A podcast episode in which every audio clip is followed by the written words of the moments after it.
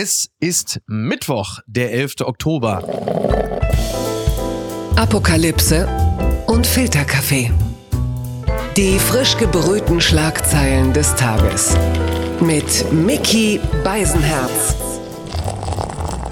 Einen wunderschönen Mittwochmorgen und herzlich willkommen zu Apokalypse und Filterkaffee, das News Omelette. Und auch heute blicken wir ein wenig auf die Schlagzeilen und Meldungen des Tages. Was ist wichtig? Was ist von Gesprächswert? Worüber lohnt es sich zu reden? Und in diesem Falle habe ich mir nur wirklich die absolute Expertise in diesen Belangen reingeholt, denn er ist äh, zweiter Chefredakteur von ARD aktuell und er leitet die Tagesthemen. Das heißt, er ist derjenige, der äh, den Moderator, die Moderatorin der Tagesthemen antanzen lässt, wenn mal was schiefgelaufen ist. Und das könnte im Zweifel auch bedeuten, dass er Selbstgespräche führt, denn er moderiert die Tagesthemen selbst. Helge Fuß, guten Morgen. Da bin ich am strengsten bei mir selbst. Das ist, äh, das zeichnet dich aus. Anders habe ich dich auch nicht eingeschätzt. Du äh, sitzt äh, von Berufswegen in Hamburg. Jetzt natürlich die Frage: Warst du in der Nähe, als ähm, Präsident Macron und Brigitte, äh, ich glaube, sie waren irgendwo am Hafen und haben mit Olaf Scholz und Britta Ernst Fischbrötchen gegessen. Und ich muss, ich weiß nicht, wie du es wahrgenommen hast, Macron sah nicht so begeistert aus. Äh, ja, dabei hat man ja versucht, ihm alles zu bieten in, in Hamburg. Ja. Also er hat ja die Elfi und alles Schöne an Hamburg äh, gesehen, hat man versucht, ihm zu zeigen. Und äh, trotzdem, ja. Äh, so ein französischer Präsident ist natürlich sehr viel Prunk und sehr viel Großes äh, gewöhnt. Ja, Olivier ähm, Jones, dann doch groß und ja. Prunk, dann Olivier Olivia Jones vorführen. Das wäre vielleicht die Führung gewesen durch Hamburg. Ja. Dann, nein, aber ich habe ihn äh, weder ihn noch die Fischbrötchen äh, aus nächster Nähe gesehen weil wir tatsächlich in diesen Tagen natürlich im Nachrichtenhaus so viel zu tun oh, haben, ja. dass wir ja. froh waren, dass die Teams vor Ort waren, uns die Bilder zugeliefert haben und ich quasi hier aus Hamburg die Hamburg-Bilder gesehen habe äh, mhm. am Bildschirm. Ja, ein bisschen schade eigentlich, ne? Wenn schon mal der, der Le Président in der Stadt ist und der große Glamour, äh, wobei Hamburg ja gerade zuletzt ja sowieso eine Menge Aufmarsch der hatte. Der König war da.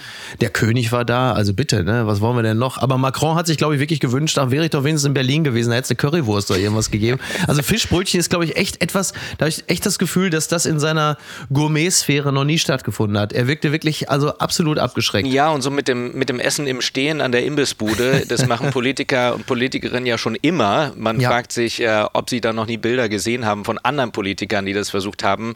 Heute Merkel sah es noch, Hering? genau, ja, eins der bekanntesten Bilder. Heute sah es noch recht ähm, anständig aus, aber mhm. ähm, so richtig gewinnen kann man mit den Bildern, äh, mit dem Essen am Imbissstand nicht so wirklich als Politiker. Das muss jetzt nur noch mal einer Markus Söder verraten. Das stimmt, von ihm gibt es auch schon ein paar Bilder. Aber ja. jetzt ist ja nach der Wahl. Ja. Jetzt ist wurscht. Im wahrsten Sinne des Wortes. Die gute Nachricht des Tages. Mutter von Shani Luke, meine Tochter lebt. Das zitiert NTV. Die nach Gaza verschleppte 22-jährige Shani Luke liegt nach Angaben ihrer Mutter mit schweren Kopfverletzungen in einem Krankenhaus in Gaza. Zitat, wir haben jetzt weitere Informationen, dass Shani am Leben ist, erklärte die Mutter in einer Videobotschaft. Allerdings sei sie schwer verletzt. Jede Minute ist kritisch. Ja, das ist äh, der letzte Stand. Sie hat offensichtlich auch schwere Kopfverletzungen. Das ist die junge Frau, die wir gesehen haben, wenn wir es sehen mussten. Hinten auf der Ladefläche eines Pickups, wie sie sie davon gefahren wurde. Sie wirkte leblos, das Bein war verdreht und nicht wenige von uns haben angenommen, dass diese Frau nicht mehr am Leben ist. Jetzt sagt die Mutter, doch, sie lebt. Das können wir zunächst einmal nun wirklich als, als positive, als gute Nachricht äh, bilanzieren an Tagen, an denen eigentlich fast gar nichts gut ist, oder? Ja, das ist eine gute Nachricht und gleichzeitig, ähm, sie liegt in einem Krankenhaus in Gaza und es ist wirklich zu vermuten, dass sie da bei Weitem nicht so behandelt wird äh, und verarztet wird, äh, wie sie das eigentlich mit ihren Verletzungen äh, bekommen ja. müsste. Und das heißt, ihr Leben ist in Gefahr. Die Mutter hat das ja auch sehr deutlich gesagt. Es kommt auf jede Minute an. Ja. Deswegen hat sie dieses Video auch, wir haben das Video auch äh, zugespielt bekommen und sind damit schnell auf Sendung gegangen, weil ja, wird vielen anderen so auch gehen die verletzt sind, die wirklich unmenschlichst gefangen genommen wurden äh, und gefangen genommen halten, die brauchen Hilfe erstmal und am besten natürlich befreit werden. Die Schlagzeile des Tages. Auswärtiges Amt. Lufthansa evakuiert Deutsche aus Israel. Acht Flüge geplant. Die Lufthansa wird am Donnerstag und Freitag mehrere Sonderflüge zur Evakuierung von Deutschen aus Israel durchführen. Das ist aus dem Auswärtigen Amt zu vernehmen. Informationen über die Ticketvergabe sollen am heutigen Mittwoch folgen. Vom Auswärtigen Amt hieß es auf Anfrage von NTV, dass 4500 deutsche Staatsangehörige auf der Krisenvorsorgeliste stehen. Man sei in engem Kontakt Kontakt mit den israelischen Behörden und den in Israel befindlichen Personen, mit denen man über mögliche Ausreiseoptionen berate. Klar ist das jetzt derzeit natürlich äh, aus der deutschen Perspektive auch eines äh, der hauptsächlichen Themen ist, dass man aus dieser Region bloß irgendwie fortkommen möge. Es gibt auch noch fünf Deutsche, wie ich gehört habe, in den Händen äh, der Hamas und äh, derweil meldet Israels Botschafter, dass die Antwort Israels die ganze Nachbarschaft abschrecken werde, damit das nicht wieder vorkommen möge. Und das lässt natürlich wenig Gutes vermuten. Es gibt ja bereits die Bombardierung äh, von Gaza. Und die Frage ist, ähm, was bedeutet das auch für die Menschen, die dort in Geiselhaft sind? Absolut. Bei uns war Annalena Baerbock im Interview, bei dir diese Woche ja auch schon. So und äh, da ging es auch genau um diesen Punkt. Und äh, sie hat gesagt, sie sei nonstop im Austausch mit den Akteuren dort in der Region, die direkt mit der Hamas sprechen. Aber da bleibt natürlich die große Frage, wie verhandelt man mit so einer Terrororganisation, die mhm. gerade uns seit Samstag nun mal ganz besonders gezeigt hat, wie unmenschlich sie sind und ja. wie sie handeln. Deswegen ist darauf nun überhaupt kein Verlass. Und man muss ja schauen, wie die Militäraktionen Israels ähm, jetzt vorankommen, auch wie die zusammenpassen eben mit, ähm, dass die Hamas Geiseln nehmen, eben auch als Schutzschild, um nicht bombardiert zu werden. Genau, es gab ja früher die Situation, dass es äh, einen ähm, israelischen Soldaten gab, für den wurden dann mehrere hundert, ich glaube sogar 1500 Hamas-Terroristen freigelassen. Ich glaube, eine ähnliche Situation wird es nicht mehr geben, so wie diese Dinge gerade liegen und wie die Kommunikation ist, wird es wahrscheinlich eine gnadenlose und flächendeckende Bombardierung Gazas geben. Ähm, Netanyahu hat vor zwei Tagen schon gesagt, wir werden das alles in Geröll verwandeln. Also da ist eine besonders feinnervige Aktion jetzt eher nicht zu erwarten. Derweil ähm, ist der Flugzeugträger der USA auf dem Weg dorthin. Erdogan seinerseits hat schon paraphrasiert gesagt, das wird ein Massaker geben. Also da gibt es auch eine Beurteilung seitens von Erdogan, was die mögliche US-Militäraktion anbetrifft. Also das wird, äh, um es mal ganz vorsichtig auszudrücken, natürlich jetzt sehr interessant zu sehen, was passiert jetzt dort in der Region. Wie reagiert der Libanon? Wie reagiert der Iran? Was sind eure Informationen, was das angeht? Wir alle versuchen gerade zu deuten, was die ganzen Akteure sagen, wie sie handeln. Du hast ja schon ein paar, paar Schritte gerade eben aufgezählt, auch was von amerikanischer Seite ähm, an Militär vorbereitet wurde quasi. Aber Ron Proso, der Botschafter, den du eben mhm, schon erwähnt genau. hast, ähm, ja. Deutschland hat ja mit einem Diplomaten wie ihm gerade auch Glück. Er kennt das Land gut, er spricht die Sprache, ist also wirklich eine wichtige Stimme Israels gerade, um, um ja. die Situation zu erklären. Und wenn er das so sagt, ähm, wie du es gerade auch zitiert hast, dass die Terrorinfrastruktur der Hamas komplett zerstört werden muss. Äh, da lohnt es sich in dem Moment auch mal zurückzudenken. Das ist ja in den vergangenen Monaten besonders, auch in den vergangenen Jahren immer wieder mal passiert, dass Teile der Hamas-Struktur zerstört wurden mhm. und werden sollten. Äh, da musste sich Israel schon oft rechtfertigen, auch für diese Sicherheitspolitik und diese Militäreinsätze damals. Und im Nachhinein muss man sagen, das hat anscheinend ja noch nicht gereicht, um mhm. wirklich die Struktur zu zerstören. Was wir jetzt sehen werden, da mache ich mir eher Sorgen, wie wir in ein paar Wochen darauf schauen und darüber sprechen. Jetzt große Solidarität. Und wenn man das ganze Leid, was natürlich passieren wird, also dass auch in Gaza Menschen dabei sterben, äh, wenn das mehr gesehen wird, das werden, glaube ich, auch äh, Diskussionen, die, die bei uns geführt werden in den nächsten Wochen. Davon ist auszugehen, ähm, da, da kommen wir sowieso gleich nochmal auf das Thema, äh, dass, dass es gewisse Diskussionen gibt, die man zu einem späteren Zeitpunkt führen wird und dann auch führen muss. Manchmal kommt mir der Zeitpunkt ein bisschen deplatziert vor und ähm, das bringt uns hierzu. Schüler suspendiert, Lehrer krankgeschrieben, Nachprügelei wegen Palästina-Flagge. Das berichtet die BZ. Nach der gewalttätigen Auseinandersetzung zwischen einem Gymnasiallehrer und zwei Schülern am Ernst-Abbe-Gymnasium an der Sonnenallee wurden die beiden Jugendlichen suspendiert. Nach BZ-Information ist der Lehrer krankgeschrieben. Wie berichtet hatte am Montag ein vermummter Schüler auf dem Schulhof eine Palästina-Flagge geschwungen. Als ein Lehrer den Jungen aufforderte, dies zu unterlassen, kam es zu einer Auseinandersetzung. Laut Polizei soll sich ein 15-Jähriger mit seinem Mitschüler Mitschüler solidarisiert und dem Lehrer einen Kopfstoß verpasst haben. Der Pädagoge soll sich daraufhin mit einer Ohrfeige verteidigt haben. Der 15-Jährige soll ihm dann in den Bauch getreten haben. Eine äh, Situation, wie sie wahrscheinlich auf diversen Schulhöfen in irgendeiner Form so ähnlich jetzt gerade vorkommen dürfte. was der Lehrer getan hat. Das geht natürlich nicht, das ist klar. Deswegen wird ja jetzt dann auch wegen wechselseitiger Körperverletzung ermittelt. Andererseits ein Reflex, den ich menschlich nachvollziehbar finde, wenngleich, klar, kannst du als Lehrer nicht machen, darfst du als Schüler auch nicht tun. Aber du hast halt eben auch diesen Schüler, der dort die Palästina-Flagge schwingt, wenngleich ich dazu auch sagen möchte, das, was wir dann erleben an kleineren Pro-Palästina-Demos, die sind zahlenmäßig auch nicht so extrem stark, wie sie in den Medien manchmal rüberkommen, weil wir uns natürlich extrem echauffieren, wenn wir das sehen und sagen, jetzt guckt euch die Leute an. Wenn wir uns das anschauen, das sind dann aber manchmal wirklich nur 100 Leute. Sind dann 100 zu viel an dem Ort? Genau, das sind die Demos, äh, da hast du völlig recht. Äh, das sind von den Zahlen her vielleicht kleinere. Ähm, der WDR war in den vergangenen Tagen seit dem Wochenende unterwegs in verschiedenen Städten, unter anderem in, in Düsseldorf mhm. und äh, hat dort mit vielen Palästinensern gesprochen, einfach abends mhm. ähm, in Läden, Restaurants, wie auch immer angesprochen. Mhm. Und dort war ich überrascht, wie offen und wie deutlich dort der Hass gegen Israel trotz mhm. dieser Situation oder gerade in dieser Situation kam. Ja. Das heißt, das eine ist das, was wir auf den Demos sehen, das andere ist, ähm, und ähm, genau da müssen wir in der Gesellschaft sprechen, müssen hören, wie denken die einen, wie denken die anderen. Ja. Und, und wo sind Grenzen ähm, und was geht nicht. Ne? Absolut. Genau das, was du beschreibst, ist auch wirklich, ich finde es extrem traurig, was ich innerhalb der letzten 72 Stunden erlebt habe. Ich finde es traurig, äh, dass jüdische Freunde, ähm, dass die teilweise nicht auf Kundgebungen zu gehen, sich trauen, weil sie Angst vor körperlichen Auseinandersetzungen haben. Sie vermissen auch Solidarität von vielen, die offen geäußert wird. Auch der Zentralrat der Muslime hat meines Erachtens keine glückliche Rolle gespielt, als äh, der Sprecher sagte, äh, beide Seiten sollten die Kampfhandlungen einstellen.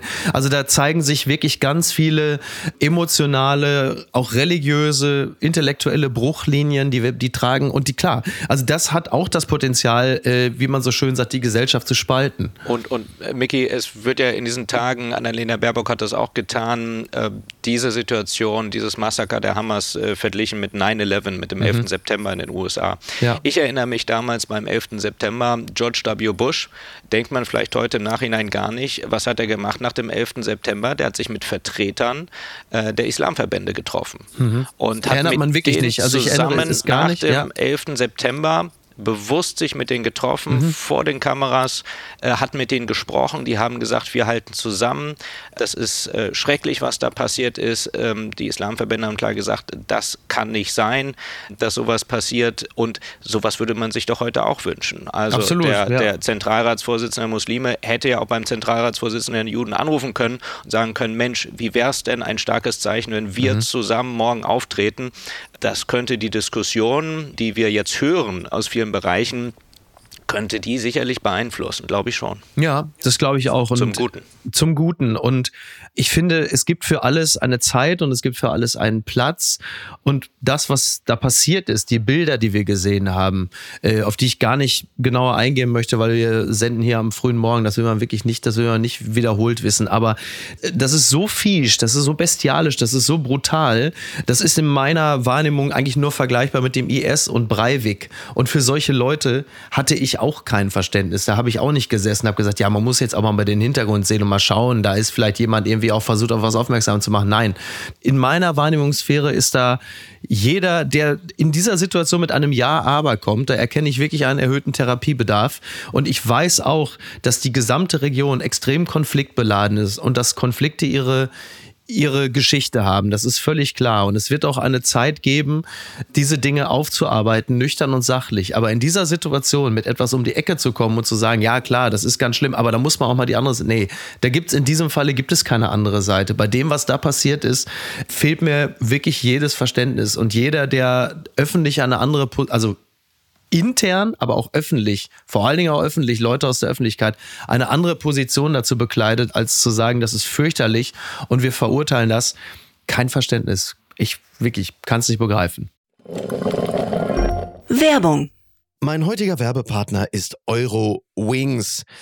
Es ist äh, in den letzten Monaten so gewesen, dass man an manchen Tagen, wenn es gerade mal wieder 8 Grad und Regen war, schon dachte, ach, ich würde jetzt doch ganz gerne mal vielleicht mal äh, irgendwo anders sein, wo es ein bisschen netter ist.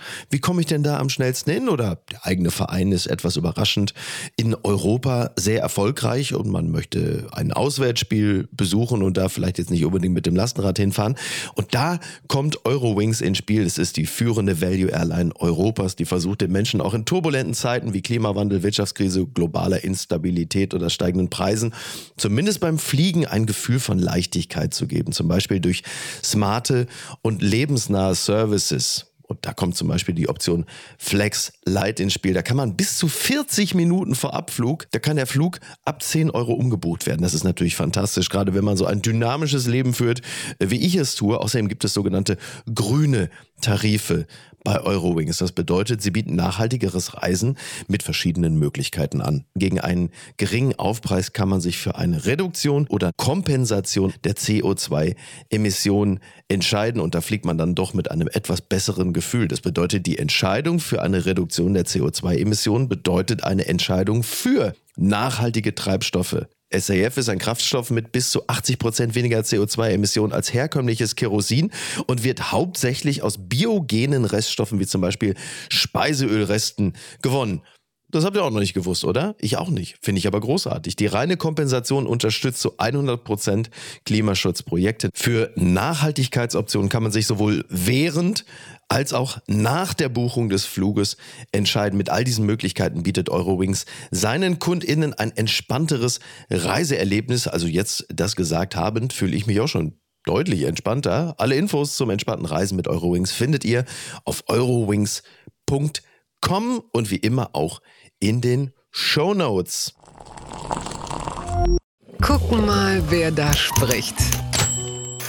Scholz ruft nach AfD-Erfolgen zur Verteidigung der Demokratie auf. Das berichtet die Zeit. Die AfD hat bei den Wahlen in Hessen und Bayern deutlich zugelegt. Der Bundeskanzler ist besorgt. Auch beim Thema irreguläre Migration sieht Olaf Scholz Handlungsbedarf. Ja, Ach, ich weiß auch nicht. Also, wenn ich so Sätze höre, wie Scholz ruft zur Verteidigung der Demokratie auf, das ist toll, das klingt klasse. Das hätte natürlich von Präsident Steinmeier genauso gut kommen können, ist aber letzten Endes natürlich unglaublich vage, unpräzise.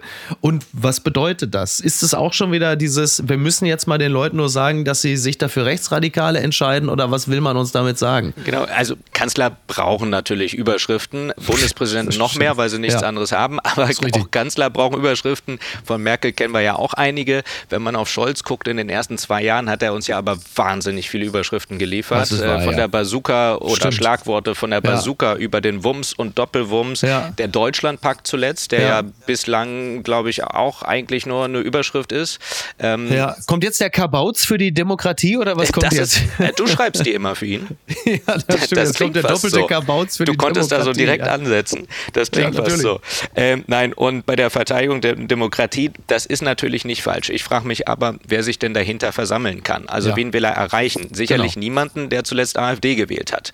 Aber theoretisch ja. müsste das ja sein Ziel sein, ähm, ja. die Leute, die gerade wackeln oder sich Gedanken machen oder eben AfD gewählt haben, im extremen Bereich gewählt haben, auch wenn davon nicht alle selbst vielleicht extrem sind, aber sie haben da ihr Kreuz gemacht, mhm. dass er die irgendwie äh, zurückholen will. Und das äh, weiß ich nicht, wie das mit dieser Überschrift äh, funktionieren soll. Ja. Oder zum Beispiel heute hat er hat er dann gesagt, die Bundesregierung, ähm, also als er gefragt wurde, was hat denn die Bundesregierung jetzt gemacht, Thema mhm. Migration, wie, wie kommt sie da voran, ja. hat er gesagt, die Bundesregierung habe schon sehr lange angefangen, eine sehr konsistente Politik im Umgang mit Migration zu entwickeln.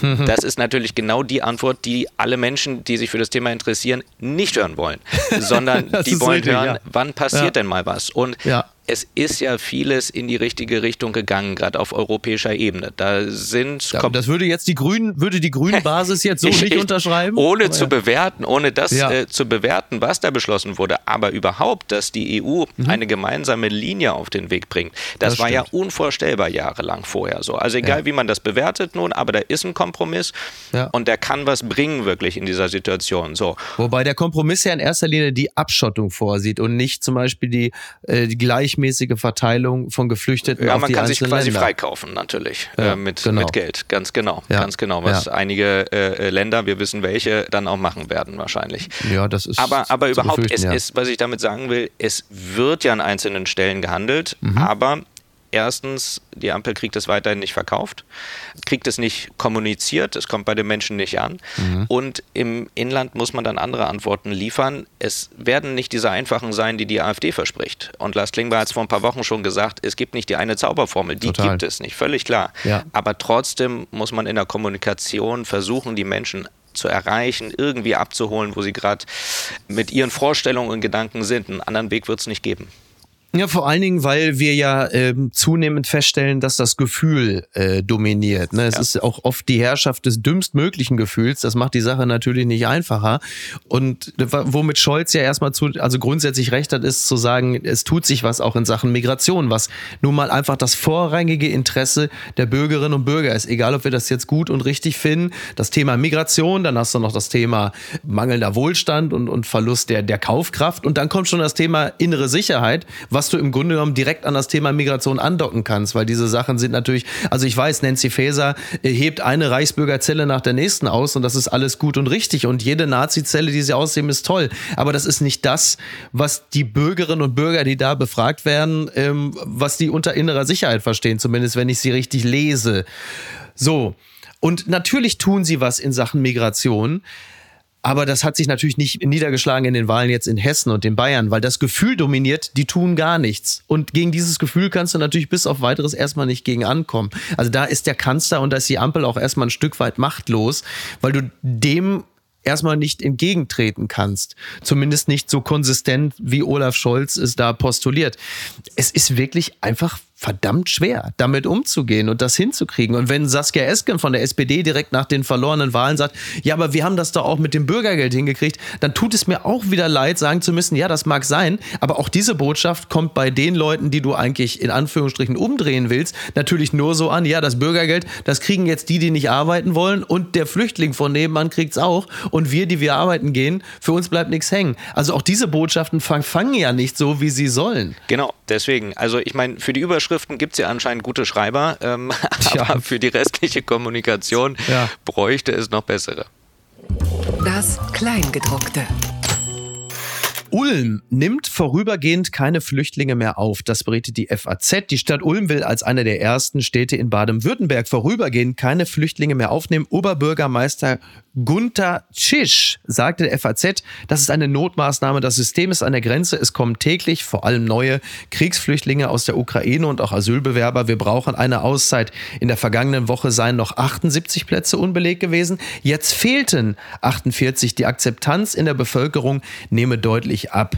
Die Stadt benötige jetzt ein paar Tage, um in einer ehemaligen Hochschule 120 Plätze herzurichten. Also die gute Nachricht sehen wir auch, man bemüht sich, neue Plätze zu schaffen, aber es ist dann halt einfach mal dieses, man könnte auch sagen, ein kurzes Luftholen.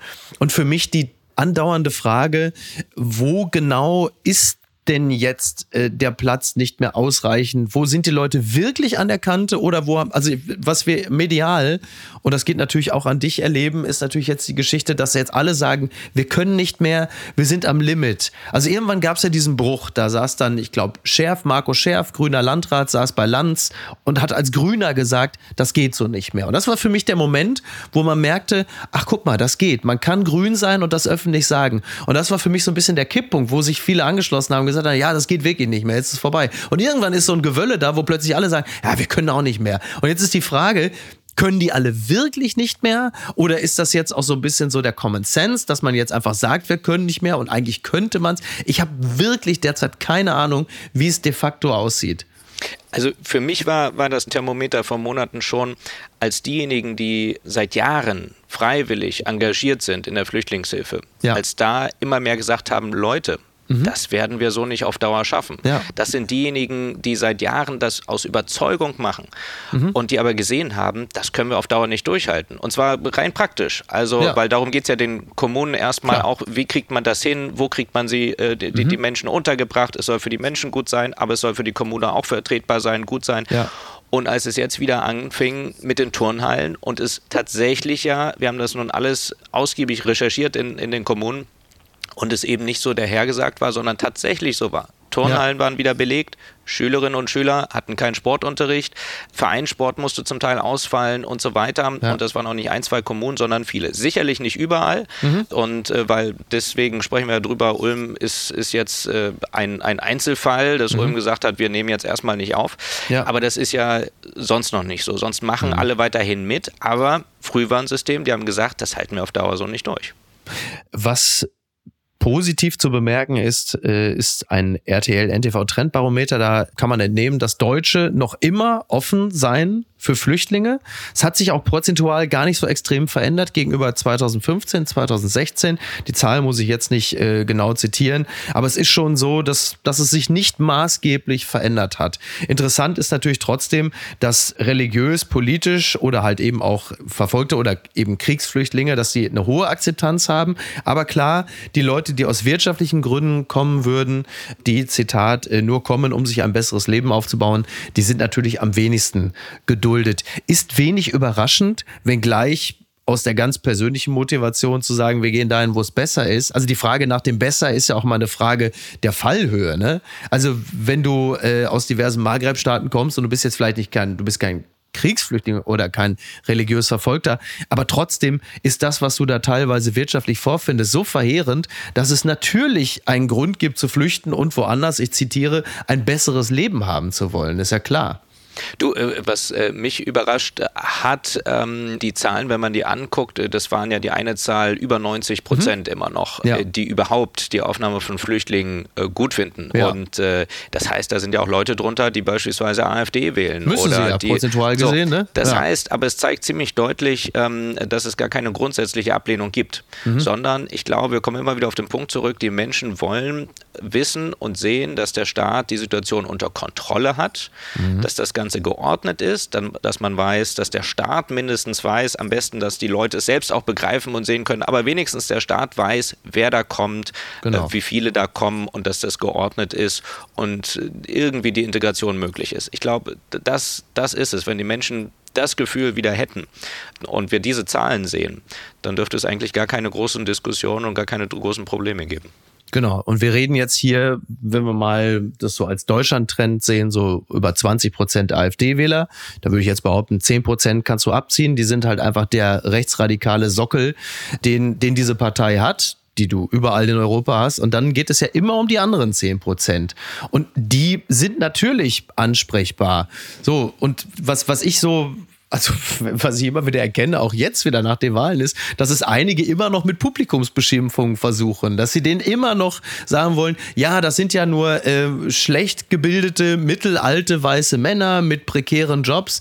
Guck mal, da guckst du dir an, die Trottel, wo du denkst, das ist jetzt die Strategie. Und intelligente junge Frauen wählen die Grünen. Und das soll dann die Strategie sein, die so anzusprechen, dass sie sagen, stimmt, habt ihr recht, dann wählen wir was anderes. Am Ende ist es doch immer noch das kleine Kind, was auf Knien ins elterliche Wohnzimmer rutscht und irgendwelche schlimmen Worte schreit, damit die Eltern sie beachten. Und du siehst ja auch, die Leute, die in Umfragen oder jetzt bei Wahlen, also diese plus 10 Prozent, die AfD wählen, sie lösen ja auch etwas aus. Also das heißt, sie spüren ja auch eine Wirkmacht. Die Politik verändert sich ja auch dementsprechend, ob uns das gefällt oder nicht. Aber immer wieder nur die Reden zu halten und zu sagen, ja, seht ihr denn nicht, ihr wählt da Rechtsradikale. Ja, sie wissen es ja. Sie nehmen es billigend in Kauf, wenngleich wenngleich ich der festen Überzeugung bin, dass sie das nicht bis ins Letzte durchdacht haben, was es in letzter Konsequenz bedeutet, solchen Leuten in den Sattel zu verhelfen. Genau so ist es, aber es bleibt dabei, das Belehren, das haben nun viele Parteien äh, über Monate und Jahre versucht. Ja. Das hilft nicht, darum geht es nicht, äh, sondern die Leute wollen Antworten haben und ähm, die Aufgabe ist nicht einfach, weil wir kommen auch da immer wieder drauf zurück. Die einfachen Antworten wird es nicht geben und die schnellen Lösungen. Und da hat es die AfD leichter, genau das alles zu versprechen, ohne dass es irgendwie umsetzen muss. Ganz weit vorne. Die Hamburger Morgenpost meldet, EM-Gastgeber für 2028 und 2032 stehen fest. Die Gastgeber der beiden Fußball-Europameisterschaften nach der EM24 in Deutschland stehen fest. 2028 werden Großbritannien und Irland das Turnier austragen. 2032 findet die EM in Italien und der Türkei statt. Ja, das hat sich jetzt ergeben und das ist doch zu, also wir, wir sind ja, wir sind ja grundsätzlich erstmal ganz froh, denn wenn die UEFA Turniere vergibt, dann können sie nicht in Saudi-Arabien stattfinden stattfinden, nicht beim IS, nicht in China. Das ist ja schon mal gut. Aserbaidschan, weiß ich nicht, mit ein bisschen Fantasie wäre vielleicht noch möglich und denkbar, aber das ist ja auch schon spannend, dass die UEFA jetzt mittlerweile schon so äh, die Lichtgestalt ist. Das helle Licht, der helle Schein im Zusammenhang mit der FIFA. Ja, ich weiß auch gar nicht, wie wir das machen. 2028 äh, eine EM und die ganze Berichterstattung. äh, Wir können nicht zu Menschenrechten berichten. Das, ähm, Traurig, das ne? ist auch schon fast ungewohnt. Ja, ne? ist, ja. Ja, gut, stimmt. Ungarn, noch nicht mal Ungarn dabei, ne? Also es wird langsam Nee. dünn. Äh, bei, bei der Türkei ist es interessant. Die Türkei ist ja bei mehreren Anläufen gescheitert und äh, wäre jetzt Italien alleine ins Rennen gegangen, dann wären sie wahrscheinlich auch Außenseiter gewesen. Aber es ist bei Italien so, dass sie keine zehn EM-reifen Arenen äh, gebaut oder renoviert bekommen hätten. Und dann hat man gesagt, ja komm, dann machen wir es mit der Türkei zusammen. Und in der Türkei kann man das ja baulich auch schneller hochziehen, wie wir das gesehen Das haben an richtig. Flughäfen und anderen stimmt, Gebäuden. Stimmt tatsächlich. Wobei wir natürlich So. spotten. Also ich kann mich erinnern an Zeiten äh, und das natürlich völlig zu Recht. Da haben wir die Türkei als alles andere als unproblematisch betrachtet.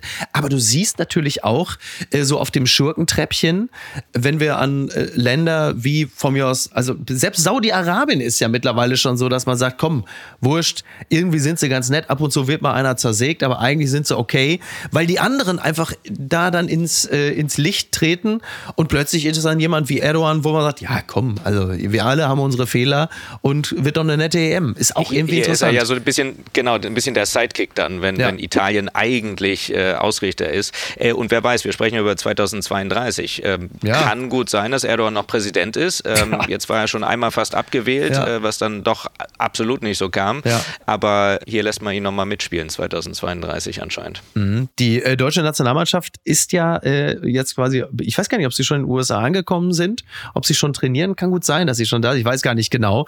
Und äh, es kursiert gerade ein interessantes Video von äh, Toni Rüdiger, unserem DFB-Nationalverteidiger und er sollte wohl bei einem Fan ein Autogramm, ein Foto von sich, es war wohl keine offizielle Autogrammkarte und warum das so ist, das werden wir gleich erfahren. Er sollte also, es gibt ja diese Fans, die haben immer so Bücher, da sind ganz viele Fotos drin, wo man selber auch immer denkt, wo hast du denn diese Fotos her? Äh, ich unterzeichne das gerne. Nicht so Toni Rüdiger, denn äh, der Fan hat ihm ein Bild hingehalten in diesem Buch und das war dieses legendäre Bild, wo die deutsche Nationalmannschaft aus Protest in Katar sich den Mund zugehalten hat und hat Toni Rüdiger gesagt, dann unterschreibe ich nicht. Das ist auch eine Aussage. Oder? Ja, ja. das ist konsequent. Ja, man kann es ja, man kann es ja auch ein Stück weit verstehen, weil das halt einfach wirklich so der der intellektuelle Tiefpunkt äh, der deutschen Nationalmannschaft äh, in Katar war. Der, der sportliche sollte noch folgen und er wollte wahrscheinlich ist man einfach nicht nicht. so stolz drauf. nein, Ja. nein. Bitte empören Sie sich jetzt. Band kündigt Konzerte an, trotz Vorwürfen. Rammstein gehen wieder auf Tour. Das berichtet der Spiegel. Seit ein perfides Castingsystem um den Rammstein-Sänger Till Lindemann öffentlich wurde, spekulierte man über das Fortbestehen der Band. Jetzt ist klar, es geht weiter. Und Rammstein wieder auf Tour. Ja, äh, im nächsten Jahr geht's wieder auf Tour. Und äh, der Vorverkauf soll bald beginnen. Und äh, ja, es wird wohl eine ganze Reihe von Konzerten geben. Also europäische Stadion, also die, das ganz große Besteck. Und jetzt natürlich die Frage, äh, wie wir das so finden. Du, wir haben ja heute über, viel über Diktaturen gesprochen Ja. und so weiter. In der Demokratie, im Rechtsstaat ist das möglich, Ja. ähm, so eine Tour zu verbieten. Der Zu eine verbieten? gut finden. verbieten, dass es möglich ist, so eine Tour zu verbieten? Nee, ist nicht. Achso, ist, nicht. Ich habe verstanden, In der ist nicht. Demokratie, Ist im nicht. Rechtsstaat ist das äh, nicht so einfach Ich habe verstanden, möglich. es ist möglich. Ich war schon kurz irritiert. Nee. Dachte, Gut, dass du nachgefragt Ja. hast. Manche schreiben uns auch direkt Kritik, ohne nachzufragen. Ja, äh, Haben es falsch verstanden. Äh, gut, dass du nachfragst. Äh, nee, und äh, das ist bei uns möglich. Ich Mhm. gehe auch davon aus, dass der Ticketverkauf gut laufen wird. Ich Also von ich aus, ja. würde sagen, die Hallen und die Stadien werden voll sein. ja, auch äh, Das ist das Votum der Menschen. Das ist das Votum der Menschen, genau, weil auch da haben wir ja wieder festgestellt, dass, also der verlängerte Arm der Berichterstattung, das sind die sozialen Netzwerke, das ist ja auch so manchmal der radikale Arm. Und dann hast du die Fans, die sagen, äh, jetzt erst recht. Und dann gibt's natürlich auch manche, die sagen, das hat mich so schockiert, ich gehe da nicht mehr hin. Du hast völlig recht, das, ähm, da kann ich mich nur anschließen. Natürlich ist es in einer Demokratie total in Ordnung, dass wenn der Rechtsstaat gesagt hat, wir können an dieser Stelle nicht zur Klärung beitragen, wir, wir können hier nichts beweisen, der Mann ist unschuldig, die Band ist unschuldig, bitte weitermachen, dann ist das zunächst einmal völlig in Ordnung. Es liegt aber dann natürlich an den Fans, an dem Publikum, an dem möglicherweise sonst zu erreichenden Publikum zu sagen, nach all dem, was ich gesehen habe, was ich gelesen habe, was ich empfinde, ist das nicht mehr meine Band, wird nie meine Band werden, da gehe ich nicht hin, muss ich nicht haben. Aber mehr ist an dieser Stelle zumindest was die Entscheidungshoheit des Staates oder sonst irgendeiner Instanz angeht, nicht drin. Ich glaube, die Kommunen oder bestimmte, bestimmte Locations oder so könnten wahrscheinlich sagen, wir wollen nicht. Aber Klar. ich glaube, das wäre selbst für die in der Situation schwer. Das gibt's doch gar nicht. Deutsche Bahn erhöht Preise im Fernverkehr deutlich. Das berichtet der Kölner Stadtanzeiger. Na bitte, siehst du also, es gibt sie noch die guten Dinge. Ne, die Deutsche Bahn erhöht die Preise. Selbstverständlich, selbstverständlich. Fahrkarten und die Bahncard-Rabattkarten, die werden durchschnittlich 4,9 Prozent teurer ab dem 10. Dezember. Also die Bahncard 25, die äh, wird dann, ich weiß gar nicht, wie viel teurer irgendwie, wie viel sind's? Ja, also die kostet 62,90 Euro und die Bahncard 50, die bleibt stabil und die Streckenzeitkarten, die werden 4,9 Prozent teurer. Aber die Bahn kündigt auch ab Dezember mehr Fahrten zwischen Nordrhein-Westfalen und Berlin beziehungsweise Berlin und München an. Zudem soll sich die Reisezeit aus der Hauptstadt nach Amsterdam und München verringern. Auf den Schienen nach Paris und Brüssel sollen mehr Nachtzüge verkehren als bisher, wie das Unternehmen erklärte. Also wir wollen da auch mal positive Dinge berichten, ne? sonst ist ja klar, wenn es heißt, die Bahn wird teurer, dann lachst du dich natürlich tot, weil sie wird äh, nicht nur gefühlt immer beschissener, aber auch immer teurer. Das ist ja, du bist ja, bist du Heavy User? Ja, bin, bin ich tatsächlich. Ich fahre viel zwischen äh, Hamburg und Berlin und ähm, jedes Mal, wenn ich das erwähne, wird mir inzwischen gesagt, als wenn ich es noch nie gehört hätte, ab dem nächsten Jahr kommt da eine große Baustelle und die ja. Fahrt wird deutlich länger. Klar. Äh, also ich weiß es jetzt auf jeden Fall. Braucht mich keiner mehr drauf ansprechen. Nein. Der Trick der Woche. Expat fakes heart attack more than 20 times to avoid paying restaurant bills. Das meldet der Daily Express. Das finde ich aber wirklich clever.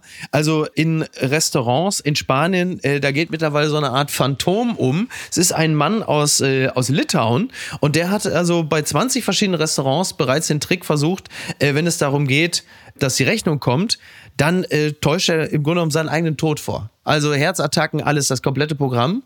Und dafür muss er aber jetzt wohl auch in den Knast. So, ich glaube, 42 Tage oder so. Gibt es da Essen auch umsonst?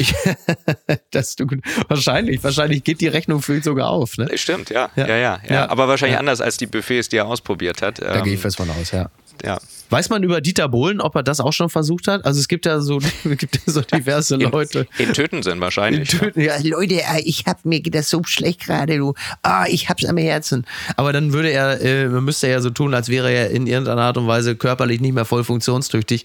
Äh, da überwiegt dann natürlich die Eitelkeit. Ja, und mit den Filtern, ne, äh, die er drüber legt auf oh Insta, Gott, oh Gott, oh Gott. sieht er ja täglich jünger aus eher, als ne, dass es ihm nicht ja, mehr gut geht. Das, ich wollte gerade sagen, er sieht ja wirklich mittlerweile mittlerweile aus wie das Airbrush am Autoscooter auf dem Hamburger Dom. Also er sieht wieder aus wie in der ersten Staffel von DSDS. Ja. ich wollte, ich habe schon gesagt, wenn sie ihn noch mal ein bisschen weiter zurück photoshoppen, dann sieht er halt einfach aus wie ein Embryo. Also es kann echt nicht mehr, kann echt nicht mehr lange dauern. Helge, sehen wir dich demnächst auch so in den Tagesthemen? Äh, ja, am, am, am, kommenden Wochenende wieder. Ah, guck, da werden wir aber da werden da wir mal ganz frei genau, und ja. dann bin ich wieder im Studio. Da werden wir aber mal ganz genau hingucken, ne? Bitte, ich äh, erwarte Kritiken. Ja, die, die lasse ich, ganz besonders. Die lasse ich dir zukommen. Helge, ich danke dir ganz herzlich. Hat mir viel Freude gemacht. Danke für die Einladung, Micky. Es hat lange gedauert, bis du mal äh, hierher gefunden hast. Wollen wir es, wollen wir es vielleicht nicht wieder äh, drei Jahre werden lassen, ja? Sehr gerne. Sehr Würde gerne. mich sehr freuen. Helge, ich danke dir ganz herzlich. Mach's gut. Mich auch. Bis dann. Schönen Tag dir. Ciao, ciao. ciao Tschüss. Ciao. Oh, und bevor ich hier durch die Tür verschwunden bin, möchte ich natürlich noch darauf hinweisen, wir sind auf Tour mit Apokalypse und Filtercafé live. Immer mit Andreas Loff und tollen Gästen. In München zum Beispiel. Jetzt am kommenden Dienstag mit Friedrich Oetker und Wiegald Boning. Am 18.10. sind wir in Stuttgart mit Jasmin Polat und Pierre M. Krause. Am 19.10. sind wir in Frankfurt am Main mit Florence Gaub und Costa Meronianakis. Und am 22.10. sind wir in Dortmund mit Thorsten Sträter und dem Bundesverdienstkreuzträger Aladin Elmar Falani. Herzlichen Glückwunsch nochmal an dieser Stelle. Tickets gibt es unter contrapromotion.com und natürlich überall, wo es Tickets gibt. Weitere Tourdaten, die folgen. Also, bis denn. Wir sehen uns. Apokalypse und Filterkaffee ist eine Studio Womans Produktion mit freundlicher Unterstützung der Florida Entertainment. Redaktion Niki Hassanier. Produktion Hannah Marahiel. Executive Producer Tobias Baukage. Ton und Schnitt Niki Franking. Neue Episoden gibt es täglich Überall, wo es Podcasts gibt.